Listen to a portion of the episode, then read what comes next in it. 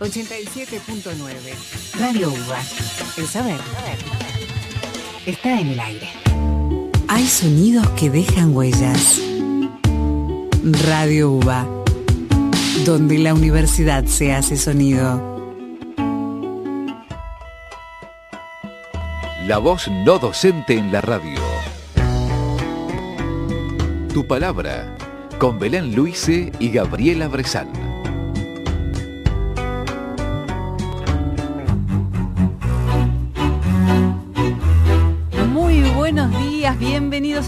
Palabra, el programa de la Secretaría de Desarrollo y Bienestar de las Trabajadoras y los Trabajadores de la Universidad. Mi nombre es Belén Luisa y le digo buen día mi compañera de banco. ¿Cómo le va? Gabriela Bresan. ¿Cómo estás, Belén? Qué linda presentación. Qué lindo día y qué bueno estar acá haciendo tu palabra y trayendo toda la información de interés no docente y de lo que pasa en nuestra querida Universidad de Buenos Aires. Exactamente, y tenemos muchísima información.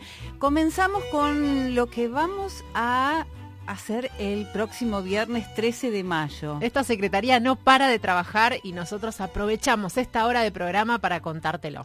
Exactamente, dentro del ciclo de charlas Cómo entender el mundo de hoy, invitamos a todas y a todos quienes quieran participar de una nueva charla eh, llamada Creencias, Problemática e Información sobre el Abuso de Drogas. Estará a cargo del profesor Eduardo Barreiro. Barreiro es docente de la Cátedra de Legislación de la Facultad de Farmacia y Bioquímica de la UBA y también es especialista en la temática. Con esta charla desde tu secretaría estamos inaugurando el año del ciclo de charlas Cómo entender el mundo de hoy que el tiempo vuela y es un ciclo que ha empezado ya hace cinco años, eh, donde las especialistas y los especialistas de la universidad pública nos dan herramientas para entender y para pensar los temas que vivimos en forma cotidiana. Eh, nos dan eh, enfoques sociales, políticos, económicos, distintas cuestiones que nos sirven para entender la vida cotidiana, para entender qué es lo que pasa en el día a día.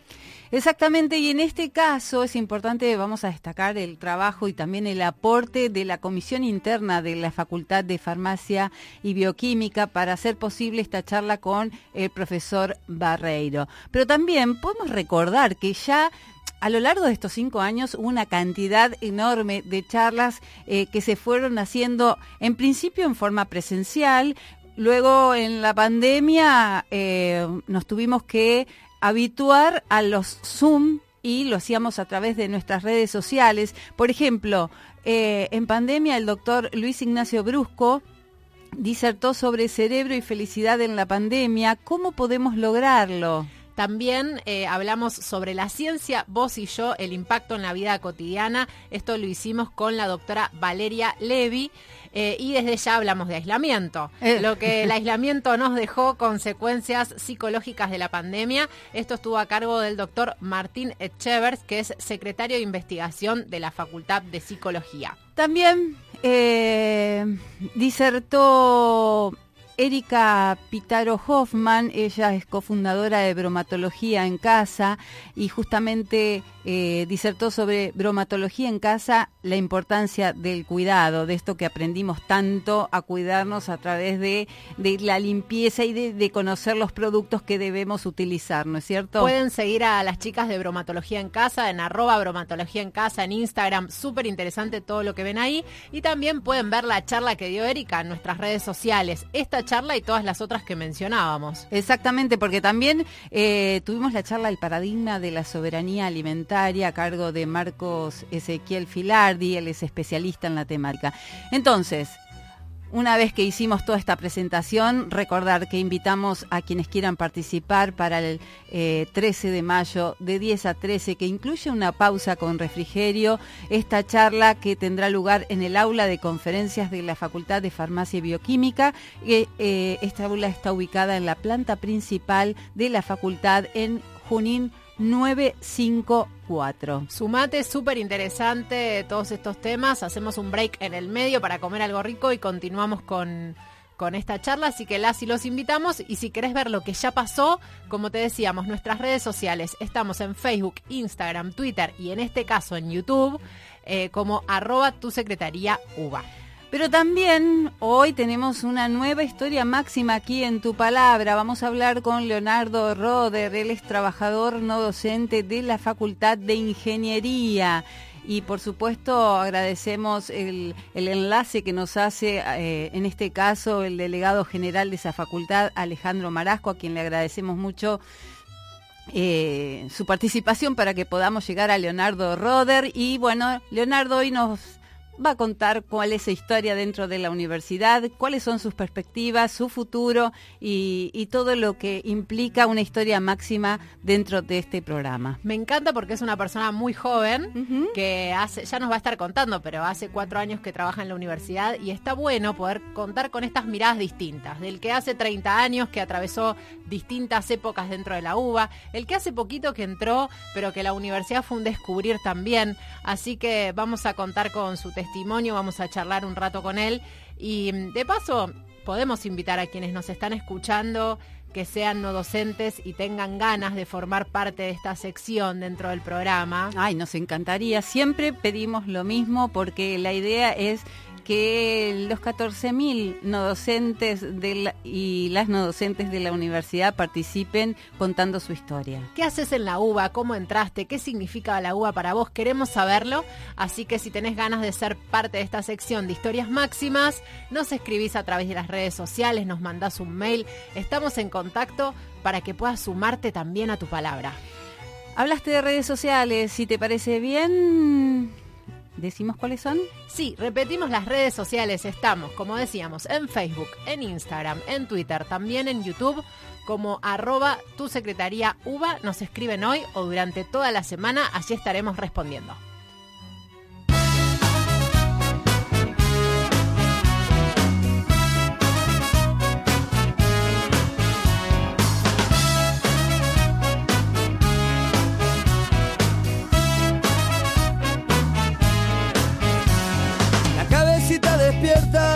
Orgullo de su mamá.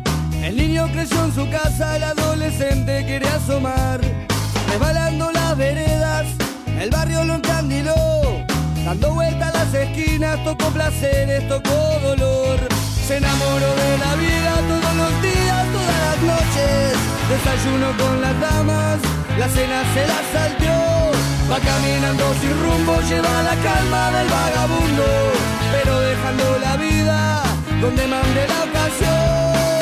Viejo divino, ¿dónde vas? Yo sé muy bien que no querés mirar atrás. Final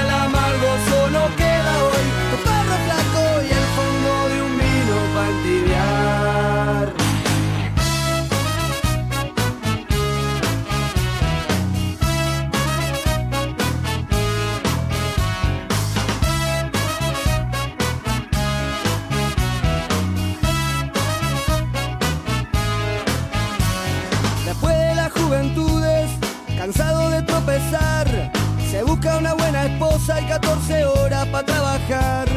Pero algunos pajaritos no se pueden encerrar. Se le va penando el alma, de pronto ya no quieren cantar. Se desparramó de a poco después que entraba para los 40. Y casi sin darse cuenta, alcohólico se volvió. Y fue bajando escalones, muchos inviernos a la deriva. Las vueltas que da la vida en la calle terminó. ¿Dónde vas?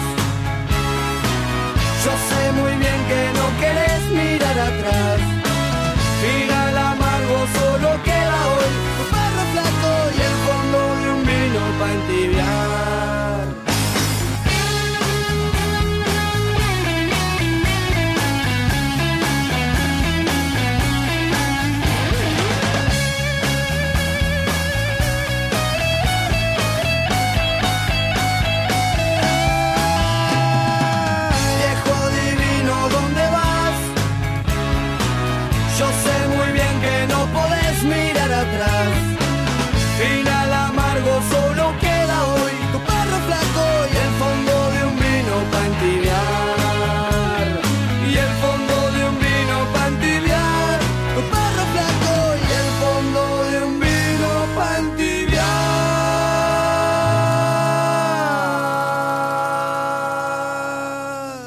14.000 no docentes de la UBA. 14.000 vivencias. 14.000 voces en historias máximas. Y en tu palabra tenemos esta gran sección Historias Máximas. La idea es conocernos entre todas las y los no docentes de la universidad, contar su historia, sus expectativas, su futuro, sus proyectos. Y por eso le damos la bienvenida a Leonardo Roder, él es trabajador no docente de la Facultad de Ingeniería. Leonardo, buen día, bienvenido a tu palabra. Gabriela Brezán y Belén Luis, te saludamos. ¿Cómo estás? Hola, buen día, ¿qué tal? Eh, nosotros bien, muy contentas de, recibir un, no docente más en este espacio y nos gustaría, vamos por el principio, ¿cómo y cuándo ingresaste a la Universidad de Buenos Aires? Bueno, el cómo eh, fue por mi vieja, que trabaja en la sede de, Ciudad Universitaria, allá en Núñez. Y el cuándo eh, fue hace cuatro años, pero la fecha exacta no lo sé. Ah, no importa. con la fecha exacta pero sé que este año cumplo cinco años eh, y ya van cuatro de, desde que estoy en planta. Ah, mira qué bien. Em, Leonardo, ¿qué esperabas de este trabajo cuando te dijeron que podés ingresar? Eh, lo que esperaba era lo, que ya sabía. Yo desde muy chico voy al laburo de mi vieja y, desde siempre me cogí con la gente de servicios generales, allá de, de ingeniería y de exacta porque comparten, viste, el edificio. Sí, sí. Y, bueno, la verdad que nada, desde muy chico yo quería ya trabajar ahí porque me encantaba el clima, los pibes de servicio, la gente de mantenimiento. Y bueno, nada, después de, varios años así trabajando eh, tercializado, ¿viste? Eh, de fábrica en fábrica, de agencia en agencia, me llama mi vieja y me dice que bueno, eh, me consigo un lugar en la Facultad de Ingeniería allá en Paseo Colón y, y bueno, fue un cambio muy groso para mí. Leonardo, estás contando de, bueno, hablabas de cuatro años en planta permanente, cinco años de trabajo, eh, de los cuales dos fueron años de pandemia, ¿no? Que han seguramente cambiado mucho lo que tenía que ver con la rutina que tenías esos tres primeros años. ¿Cómo, ¿cómo fue atravesar ese tiempo? Tal cual, tal cual. Fue, fue medio heavy al principio, el encierro, eh, yo arranco el día a las 4 de la mañana, ¿viste? Mm. Eh, arranco mi día a las 4 de la mañana. Te envidio, debo decirte, para mí sería algo imposible. no, saben, es un lindo horario, es un lindo horario. Yo toda mi vida, desde que arranqué a laburar, laburé desde muy temprano. Eh, ya que bueno, vivo en el oeste, vivo en San Antonio de Padua, y todos los laburos te quedan lejos de acá. Así que, bueno, ya acostumbrado a madrugar, me, me vino genial ese horario y con todo esto de la pandemia, con todo esto del encierro, eh, fue bastante difícil al principio. Después uno lo, sabe llevar, lo, qué sé yo, va, inventando cositas para, para cambiar la rutina y que no todos los días sean iguales. Pero fue bastante, bastante heavy al principio. Y cuando volviste a la presencialidad, a la FACU, ¿cómo fue ese reencuentro con, con los compañeros y con las tareas? Fue genial, fue genial porque nosotros somos muy, muy sociables. estamos ahí en la facultad de las 6 de la mañana y, nada, somos personas sociables ahí, en, por lo menos en servicios generales donde estoy yo. Y empezamos por burbujas, arrancamos con burbujas y nada, nos veíamos con pocos compañeros, pero bueno, eh, tuvimos la oportunidad de conocernos mejor por ahí con personas que no, no teníamos tanto afín. Y, y nada, cuando se largó presencial bien, bien copado, la verdad que increíble ver a la facultad llena de, estudiantes, el movimiento de nuevo. Hmm. Es, era algo que, que, extrañábamos la gente que laburamos ahí. Que necesitábamos todos y todas. Hmm. Eh, Leonardo, eh, dijimos que eras muy joven. ¿Cuántos años tenés? Yo tengo 25 años. Eh, Se te nota a través de todo lo que estás diciendo un entusiasmo con tu trabajo, un amor con tu trabajo. Eh, contanos un poquito eh, cuál es la tarea que, que, venís haciendo. Y yo soy de servicios generales y, bueno, nada, nos conocemos toda la facultad, la gente de limpieza, la gente de servicio, y generamos un vínculo, un sentido de pertenencia bastante lindo con la facultad, eh, con la gente, con, con nuestra interna además también. Y, nada, es algo que, se valora. Yo, por ejemplo, vengo de, de laburar de afuera, de fábricas, de, de, laburos pesados y, y nada, entrar en la facultad fue algo maravilloso para mí. Bien. Si pensamos, bueno, contabas que entraste a la Facu a través de tu mamá, eh, y vos has visto un recorrido de ella también en su trabajo dentro de la universidad y es algo que seguramente te pase a vos. Si tuvieras que pensar tu futuro dentro de, ingeniería, dentro de la UBA, ¿cómo lo imaginás? Eh, es linda pregunta, es una buena pregunta. No, no me lo puse a pensar muy, muy en concreto, pero sí estoy haciendo cosas todos los días como para, para seguir creciendo como persona y, y como compañero ahí adentro. Eh, bueno, nada, ayer firmé para ser delegado de, de, Paseo Colón, ahí de... Muy bien, felicitaciones. Oh, están, Contemos que se están cerrando las listas para la presentación de para las elecciones de comisión interna en cada facultad de instituto de APUBA. Así que bueno, felicitaciones por eso. Tal cual, nuestra lista es la 15, así que bueno, nada, eh, a todos los compañeros de ingeniería que vayan a votar ahí en, en junio, y, bueno, nada, sí, es, es algo muy muy copado, eh, es otra otro sector para mí, otro algo nuevo, la interna, eh, pero con mucha ilusión, con muchas ganas de también de ayudar a, los compañeros de servicios generales, con para que tengan un, delegado también ahí. Y, y bueno, nada, eh, siempre trabajar para los compañeros ahí en, en, la interna, ese es mi objetivo primordial. Se nota, vos sabés que se nota en esta charla eh, tu gran compañerismo, tu amor por la gente que trabaja con vos. Eh, Leonardo, em, ¿qué esperás de esta, bueno, esta candidatura? Porque es una candidatura. ¿Qué esperás? y nada, no, lo, primero es aprender. Eh, a mí me gustaría también hacer una, una carrera gremialista, me gusta mucho la política, me gusta mucho a la historia también. Y, bueno, nada, por ahora es, es aprender y, ayudar en lo que, en lo que pueda. Eso es eh, el objetivo para mí. Bien. Por último, preguntarte, te falta muchísimo, ya lo sé, 25 años tenés hoy, pero si te fueras de la facultad, ¿cómo te gustaría que te recordaran? Y como una buena persona, eso es, eso es lo más importante para mí como una buena persona y un gran compañero. Eh, todos tenemos nuestros errores, todos tenemos nuestras fallas, pero eso es lo que, lo que creo que, tiene que prevalecer. Leonardo, muchísimas gracias por esta comunicación con tu palabra. Eh, te deseamos éxito. Sos muy joven, éxito en tu trabajo, éxito en lo que estás emprendiendo desde la comisión interna y nada, lo mejor para vos.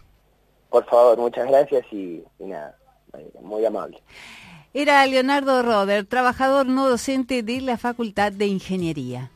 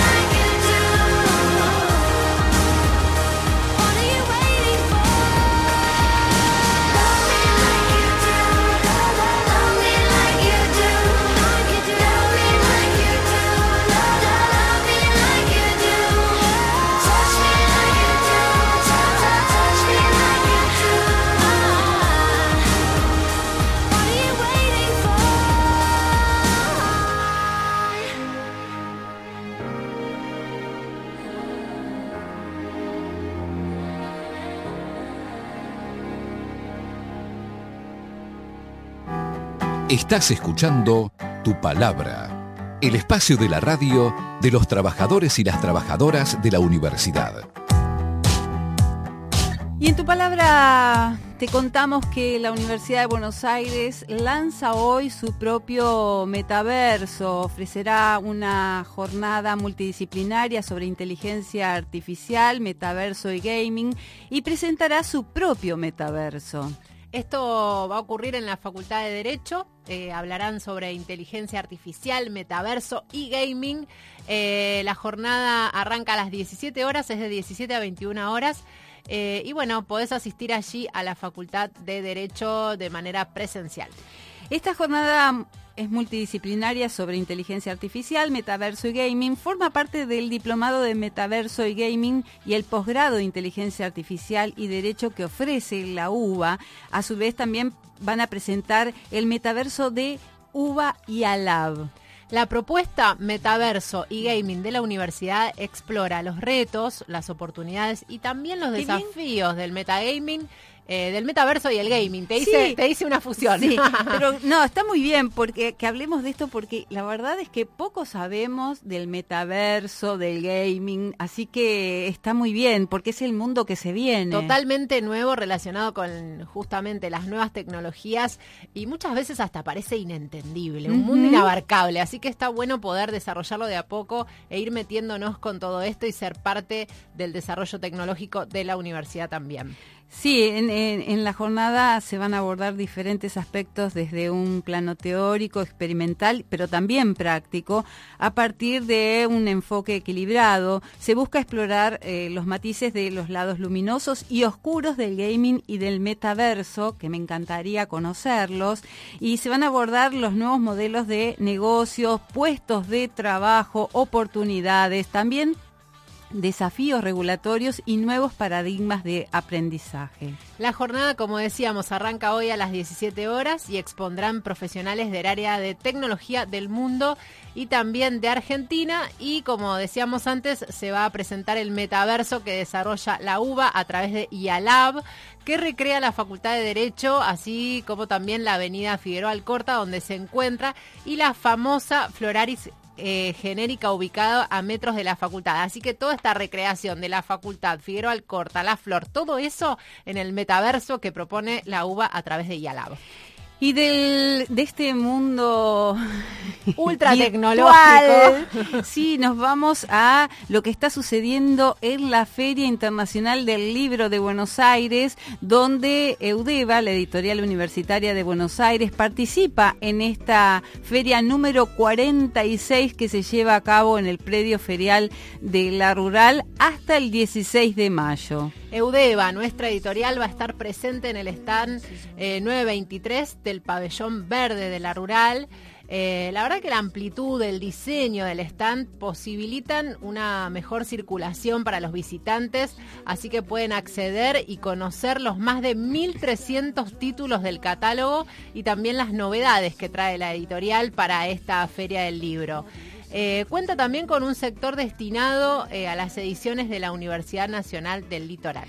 Bueno, eh, también es importante decir que el público que visite el stand de Udeva va a poder encontrar promociones especiales como lo hacen cada año en la feria. Por ejemplo, 3x2 en los títulos de las colecciones infantiles de literatura Los cuentos del Chiribitil y también los de divulgación querés saber en la colección juvenil Ciencia Joven y la colección de literatura y ensayos, serie de los dos siglos. Así que es para aprovechar, ¿no? Sí, aprovechar también distintos descuentos, por ejemplo, del 10% para estudiantes de la UBA, el 20% a docentes de todos los ámbitos.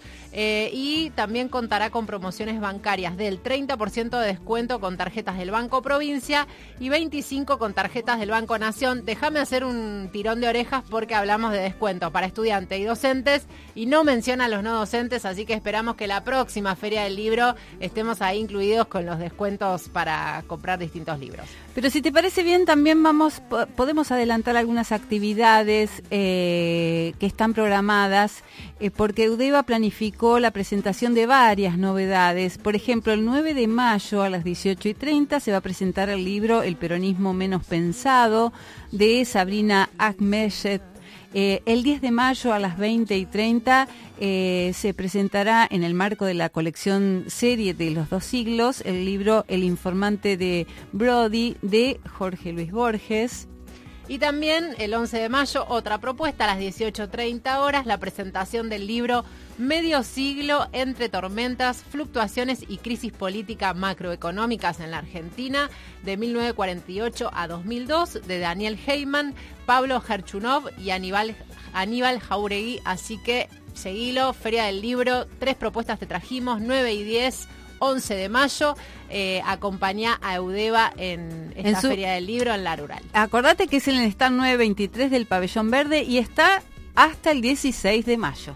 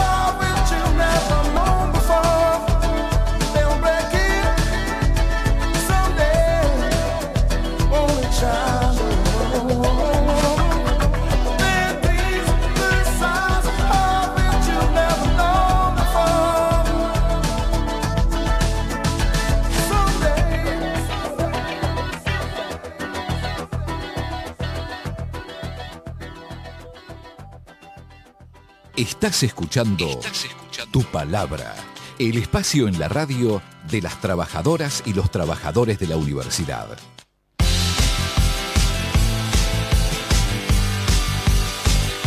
34 minutos pasaron de las 12 del mediodía y les contábamos que el próximo viernes 13 de mayo inauguramos el ciclo de charlas Cómo entender el mundo de hoy de este año y por eso invitamos a quienes quieran participar de la charla Creencias, Problemática e Información sobre el abuso de drogas que estará a cargo del profesor Eduardo Barreiro. Eduardo Barreiro es docente de la Cátedra de Legislación de la Facultad de Farmacia y Bioquímica de la UBA y también es especialista en la temática.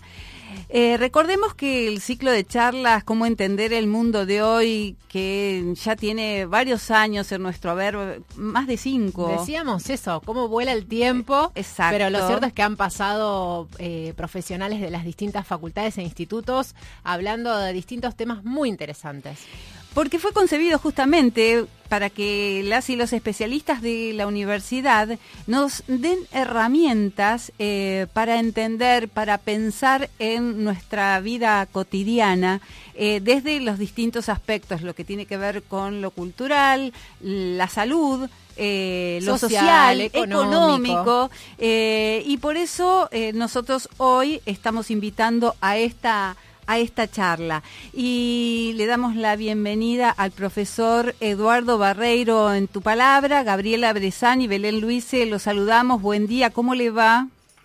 Hola Gabriela, hola Belén, ¿cómo están ustedes? Les aclaro una cosita, que no soy especialista en matemática, sino en narcotráfico. No, no, en la este, temática dije, o dije matemática. escuché matemática porque se entrecortó en un momento. Ah, no, y no. dije matemática, no, no, no, no, no es precisamente lo que me gusta mucho. No, no, no, a mí este, tampoco no lo estaríamos llamando. no, no, no, vamos a hablar de la charla. Bárbaro, bárbaro, eh, genial. Exactamente, no, vamos a hablar de la charla, la futura charla el próximo viernes, creencias, problemática e información sobre el abuso de drogas. Y Eduardo, ¿qué son las drogas de abuso? Bueno, el tema, nosotros acá en la Cátedra de Legislación tenemos dos palabras, abuso y uso indebido. En su momento, abuso y uso indebido, cuando empezamos con esto allá por el 2005, así, que lo trajimos a la facultad, este, eran sinónimos. Hoy en día las drogas de uso indebido son aquellas que están dentro de la legislación y penadas por la ley penal de estupefacientes.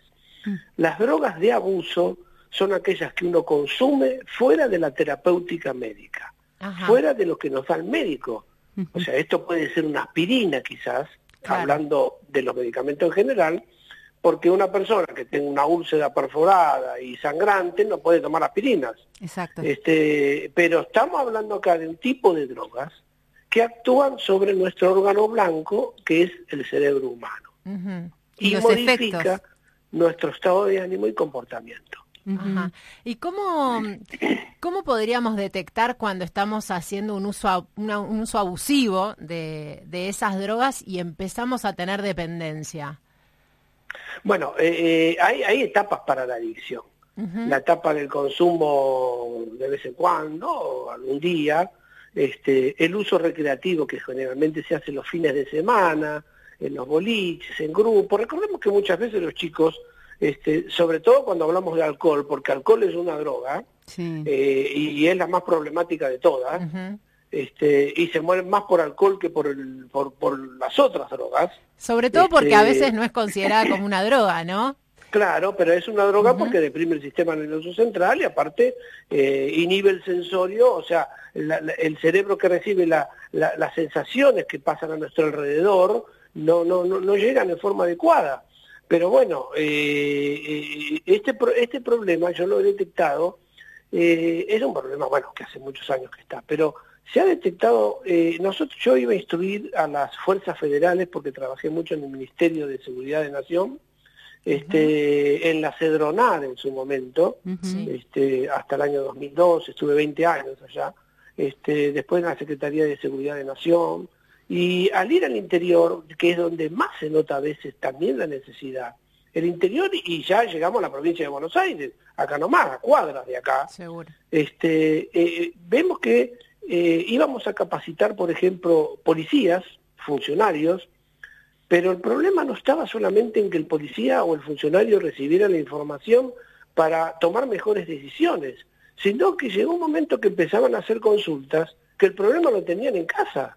Mm, con el hijo, con el sobrino, con el vecino, en el colegio, le preguntan en el colegio qué pasa con esto que se murieron los chicos, se nos murieron cinco chicos en Costa Salguero. Mm, eh, eh, eh, y hoy llegamos a casa y vemos que se mueren tres en un boliche y no nos llama la atención, porque ya se murieron cinco. Ahora, si se mueren ocho o nueve, ahí miramos la tele. También, Eduardo, estamos como naturalizando el uso y abuso de drogas, entonces eh, eh, por eso no nos llama tanto la atención. Sí, sí, sí, se pierde la percepción del riesgo, como pasó con la marihuana, eh, que las encuestas cada vez van aumentando más. primero era un 17% de personas que tenían en la Argentina, ya en la década del 2010, este, de, que la marihuana producía escaso daño, poco o nada, y ahora tenemos un 25, 30, 35%, 40% de, de personas que creen que no produce ningún daño, y es una droga psicoactiva que altera nuestra percepción, que altera el funcionamiento neuronal del cerebro, y que estudios recientes han demostrado cosas que realmente son muy llamativas. Este, eh, pero bueno, con eso viene todo atrás. Freud o Freud, allá por en la década del 30, dijo las sustancias, y él sabía bastante de esto porque era adicto a la cocaína, este, las sustancias es una forma que tiene el mundo, el hombre moderno, de enfrentar las vicisitudes. Mm. Eh, año 30, y parece que no se equivocó, ¿no? Exactamente, no, no, no, tal cual. Eh, Eduardo, usted hablaba de la marihuana y la dependencia y, los efectos. Existen diferentes tipos de drogas y por supuesto cada una deja diferentes consecuencias en, nuestros cuerpos. ¿Cuáles son los efectos que hacen mella con el tiempo en una persona que consume asiduamente? Nosotros vamos a hablar, una de las cosas que voy a poner, porque estaba preparando y estaba eligiendo para el personal este, y la gente que va a venir. Yo voy a empezar con el éxtasis.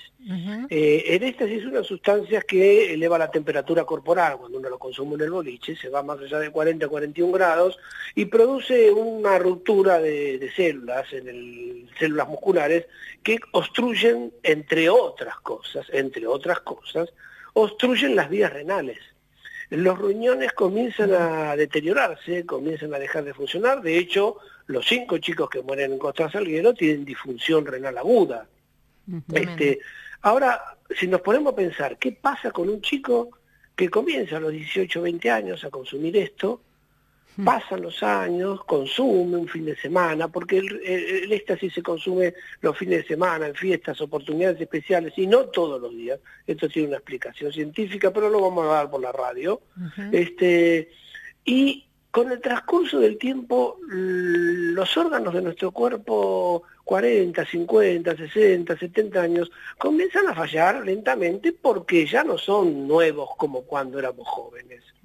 Si a esto le vamos agregando pastillas, fumamos, dañamos los pulmones con la marihuana, con el éxtasis los riñones, este, y con la cocaína el corazón, que impactan el aparato cardiorrespiratorio, y va pasando el tiempo y cuando tenemos 40 años, 45, 50, vaya a saber cuándo Dios da la orden, y empezamos a sentir problemas, a tener problemas de jóvenes cuando los deberíamos tener a los 80. Claro.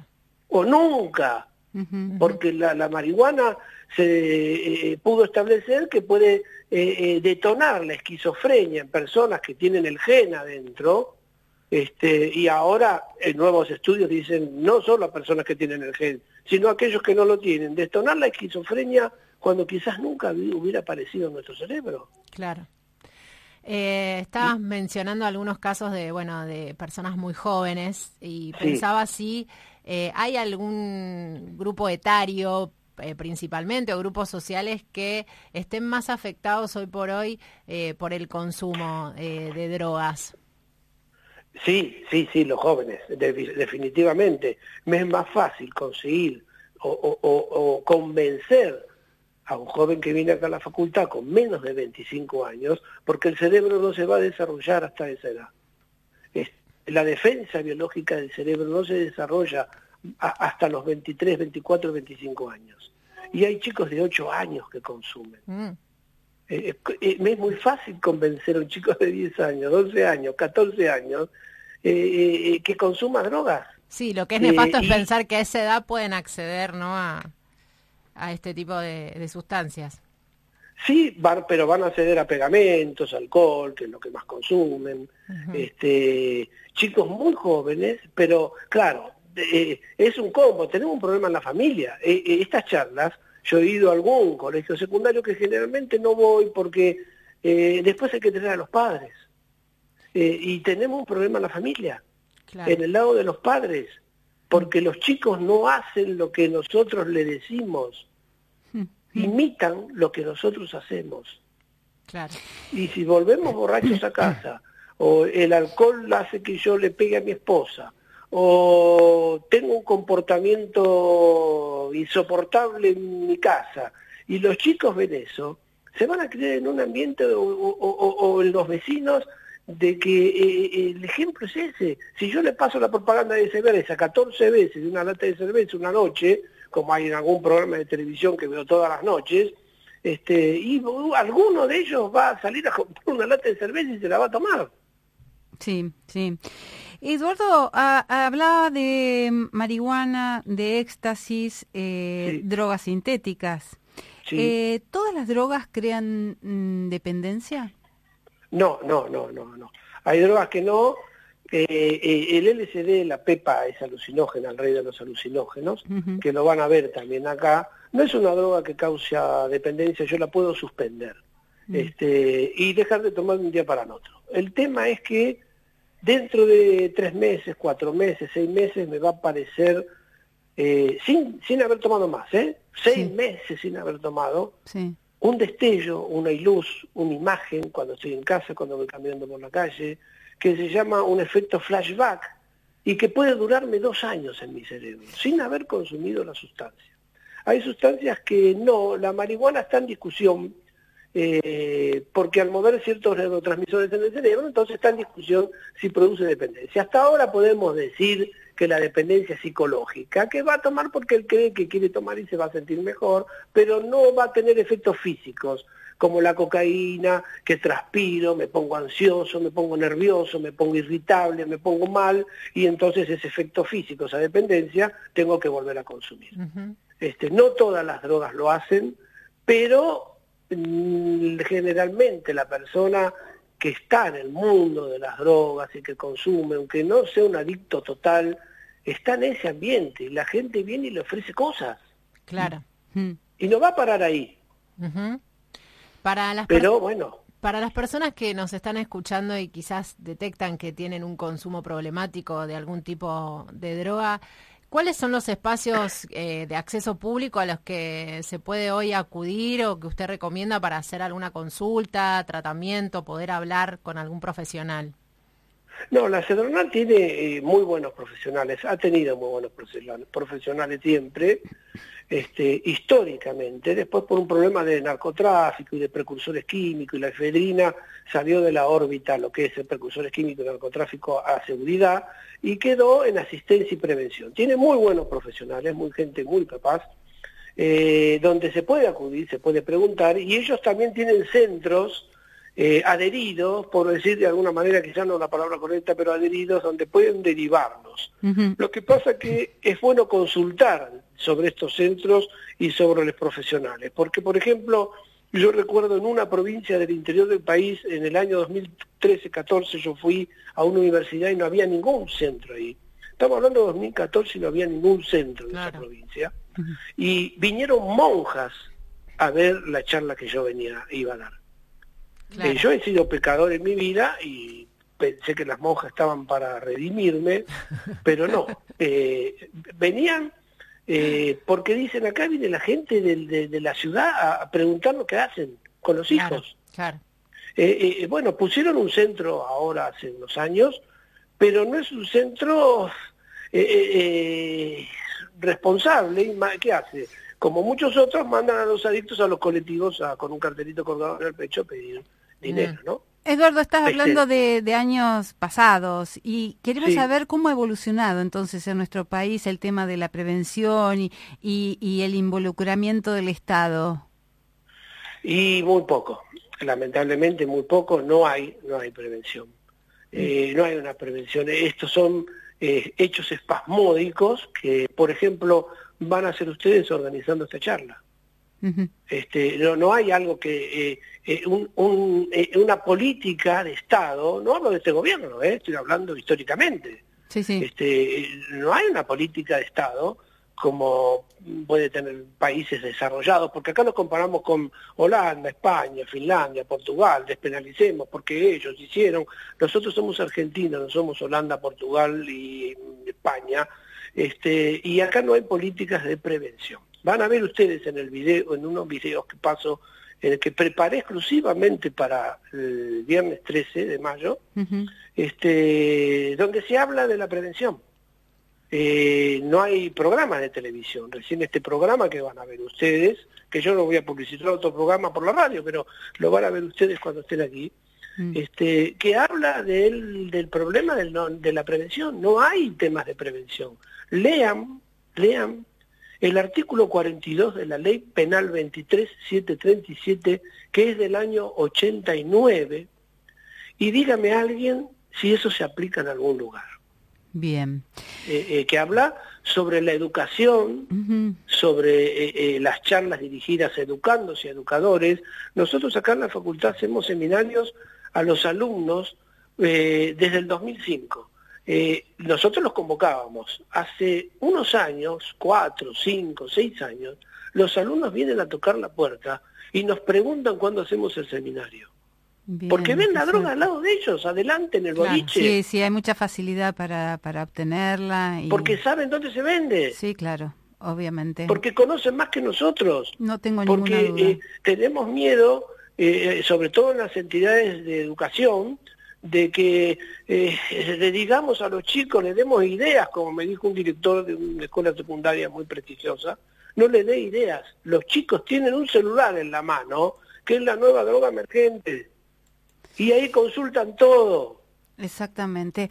Bueno, Eduardo, nos vamos a ver entonces el próximo Sí, viernes. Invitamos a quienes quieran participar, viernes 13 de mayo, eh, dentro del ciclo de charlas Cómo entender el mundo de hoy, eh, que organiza tu secretaría y la Comisión Interna de la Facultad de Farmacia y Bioquímica. la charla es, que va a dar eh, quien está aquí con nosotros, eh, el profesor Eduardo Barreiro, eh, titulada Creencias, Problemática e Información sobre el Abuso de Drogas.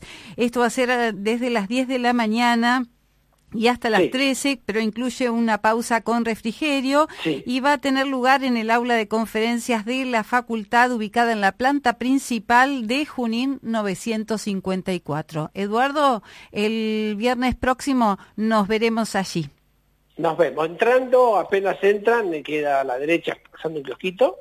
Este, es un aula muy confortable y antes de despedirlo quisiera mandarle un abrazo grande al señor Hugo Panelo, este, que nos hemos visto en la Posta TV en varias oportunidades. Sí, Este, bueno, ustedes, Belén, Gaby, este, Jessica, que son las chicas que están atrás de todo esto, haciendo una tarea que me parece muy importante en reemplazo de quizás otras personas que deberían hacerlo.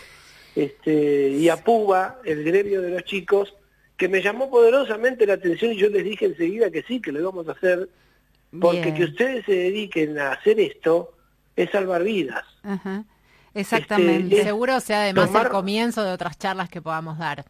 Eh, es salvar vidas, es ir a la familia, es, es acompañarlos y los gremios no- tienen otras cosas, tienen otras prioridades, tienen otros problemas, que no es echarle la culpa a nadie porque tienen muchos problemas los gremios, porque no les alcanza para atender sus obras sociales, pero cuando lo hemos puesto en las obras sociales, la atención del adicto, es grave, porque el gremio no, no alcanza con lo que recauda y con los médicos que tiene y todo para atender a la gente en, las en las enfermedades, eh, en las patologías comunes, imagínense lo que es atender a un adicto o a una familia que tiene un adicto. No, no, no, terrible, terrible tema. Así que por suerte, bueno, desde aquí y con el acompañamiento de la Comisión Interna de Farmacia y Bioquímica, vamos a llevar adelante esta charla con el profesor Eduardo Barreiro. Eduardo, muchísimas gracias, buena semana. Gracias a ustedes por llamar y estamos a su disposición para cualquier consulta. Muchísimas gracias. En el aire, tu palabra. Conducen Belén Luise y Gabriela Bresán.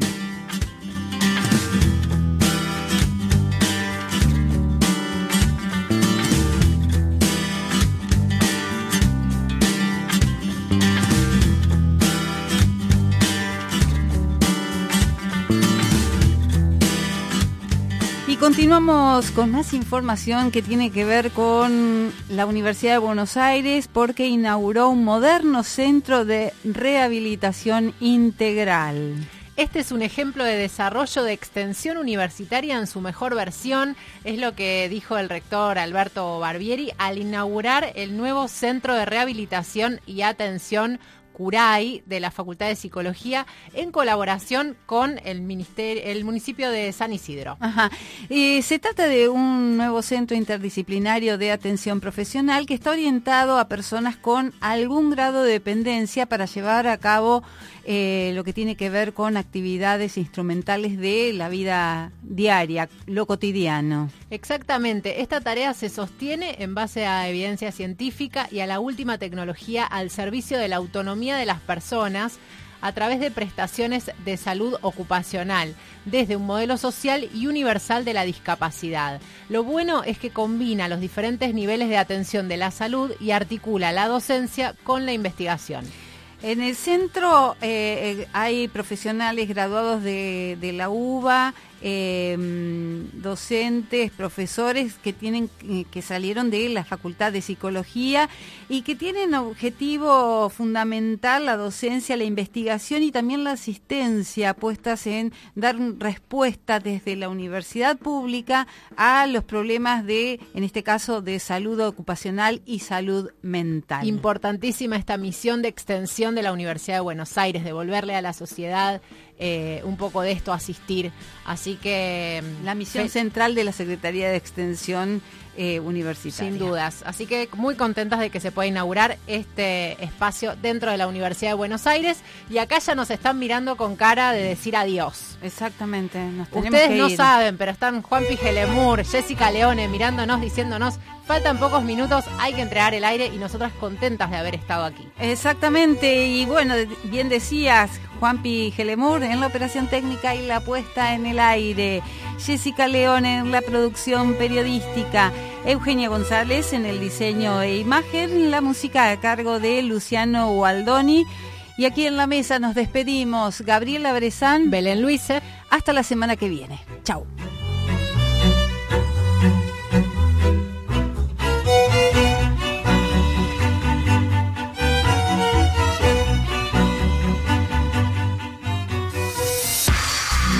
Radio UNA 879.